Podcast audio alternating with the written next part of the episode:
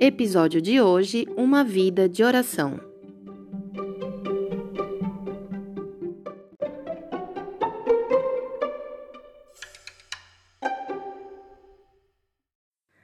Oi, oi pessoal, eu sou a Aline Piologro, esse é o ComentaCast e no foco dos comentários de hoje está o podcast Metanoia.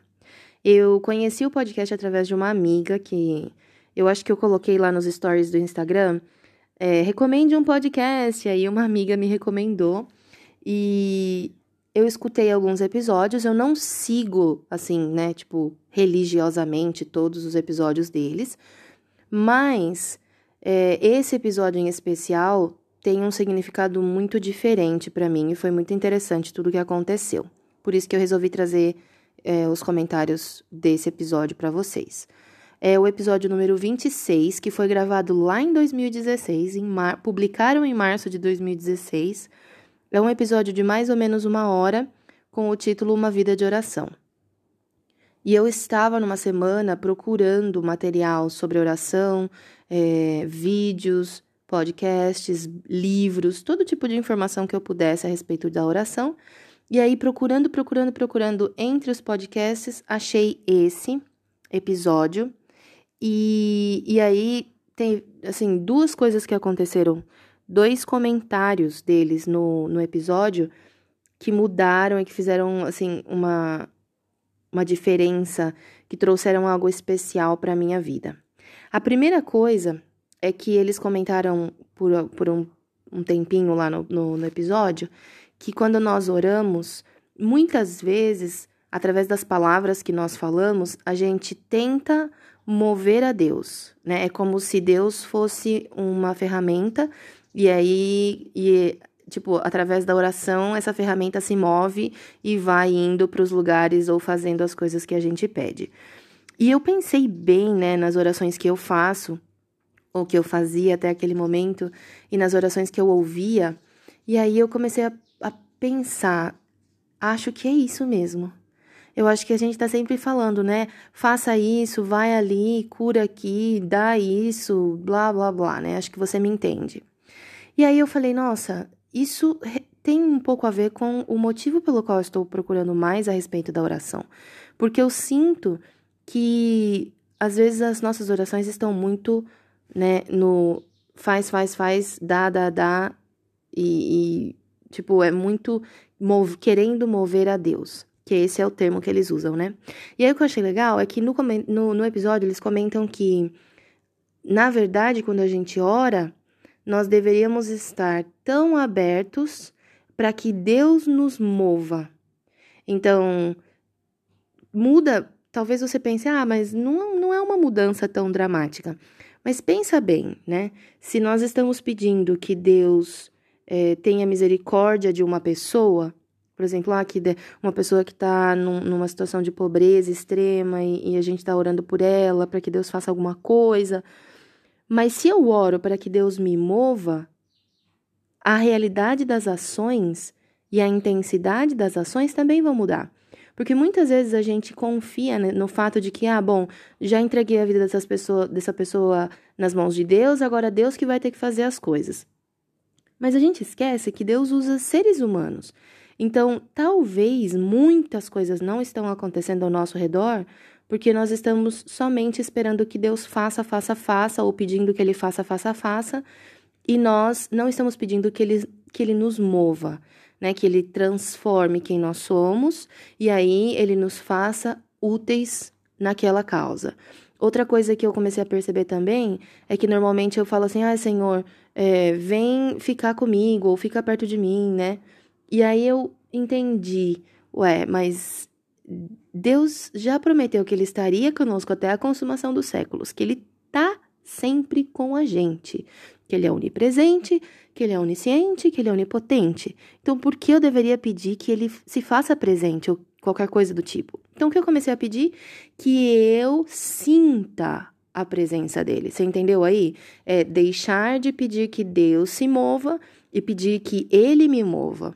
Outra coisa que eu mudei quando eu oro para né, vou, vou, sair de viagem. Antes eu orava que Deus nos acompanhe, que me acompanhe, que, que eu vá em paz, que eu volte em paz e tal. E aí agora eu comecei a pensar também, ué, se Deus está comigo o tempo todo, por que, que eu tenho que pedir que Ele me acompanhe? Se eu tenho certeza que eu tenho anjos me guardando, por que eu tenho que pedir que os anjos me guardem? É meio tipo, não, não tem sentido. Então eu comecei a pedir, por favor, Senhor, que durante essa viagem eu consiga sentir que o Senhor está comigo, que eu consiga sentir que os anjos estão me guardando. E qualquer coisa que aconteça, mesmo que aconteça um acidente ou qualquer coisa do tipo, que eu consiga sentir que o Senhor está ali comigo. E aí eu sinto que por uma mudança tão simples de pensamento, a forma de conversar com Deus mudou, a minha forma de conversar com Deus mudou. Essa foi uma coisa. E a segunda coisa foi que uma das pessoas que estavam participando no podcast comentou a respeito da oração silenciosa. Que na verdade eles contaram um pouco da história da Madre Teresa. É, eu não vou dar muitos detalhes porque eu realmente gostaria de te incentivar a escutar esse episódio do, do podcast Metanoia. Se você não vai voltar no comecinho desse episódio aqui, eu vou repetir. Episódio número 26 do podcast Metanoia, Uma Vida de Oração. E aí, é, quando essa pessoa comenta sobre a oração silenciosa, tudo, comenta lá, né, que a madre estava sempre orando, sempre orando, e aí, ou sempre, né, num, num, num cantinho assim, que dava para perceber que ela estava orando, e o pa um padre chegou para ela e falou assim: Nossa, mas por que, que você está sempre orando, né? Que tanto você tem para falar para Deus? E ela respondeu: Eu não tenho nada para falar para Deus. E aí depois ele pergunta de novo, né? Ah, então se você não tem nada para falar para Deus, é, então o que, que ele tem tanto para falar para você? E aí ela fala: Não, ele não tem nada para falar para mim. E aí ele fala, mas não entendi então, né? E aí o pessoal comenta, você pode até ouvir e entender melhor a história, mas a ideia é do silêncio. Deus conhece o nosso coração. Ele conhece os nossos pensamentos e ele conhece as nossas intenções. A gente não precisa escolher, às vezes a gente fica escolhendo, obviamente, né, que também é comentado lá no podcast, quando nós estamos numa oração pública, tudo é muito diferente, né? Mas na nossa oração pessoal, nós não deveríamos ficar procurando palavras especiais ou palavras que, que né, pareçam assim, como fala no inglês, fancy. É, nós deveríamos simplesmente abrir o nosso coração ou, nesse caso, praticar a oração silenciosa quando a gente não sabe o que falar. E o que aconteceu foi interessante porque eu terminei de ouvir esse episódio e no dia seguinte, na manhã seguinte, é, aconteceu uma coisa que me deixou muito chateada. E aí, em reação ao que eu estava sentindo, a única coisa que eu conseguia pensar era: vai lá para o seu quarto e fique em silêncio, mas em atitude de oração. Então eu vim para o meu quarto, eu estava ajoelhada aqui ao pé da minha cama e fiquei em silêncio. A única coisa que eu comecei, né? Falei, Senhor, eu estou aqui na tua presença, mas eu não sei o que dizer, não tenho nada, na verdade, que eu gostaria de dizer, eu só vou ficar aqui até que esse sentimento de frustração passe. Fiquei ajoelhada por um tempo, chorei, não falei nada, mas eu senti que Deus me curou. Depois desses cinco minutos, né, que eu passei, mais ou menos, que nem foi muito tempo, eu conseguia ver a situação de outro jeito, não estava mais sentindo a frustração, consegui falar com a pessoa, olha, aconteceu isso, isso, isso, sem ficar chateada, sem chatear a pessoa, e foram simplesmente cinco minutos de silêncio que eu estava conscientemente, intencionalmente na presença de Deus, não estava olhando para o teto, meditando. Estava na presença de Deus, Senhor, eu estou na tua presença, mas eu não tenho palavras. Só peço que o Senhor cure esse sentimento. E olha, foi maravilhoso. Não tenho mais palavras do que isso. Foi maravilhoso, foi uma benção.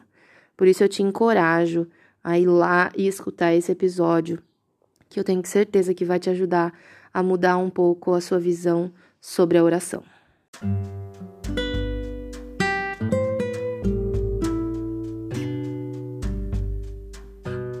Obrigada por ouvir até o final. A gente conversa no próximo episódio. Tchau!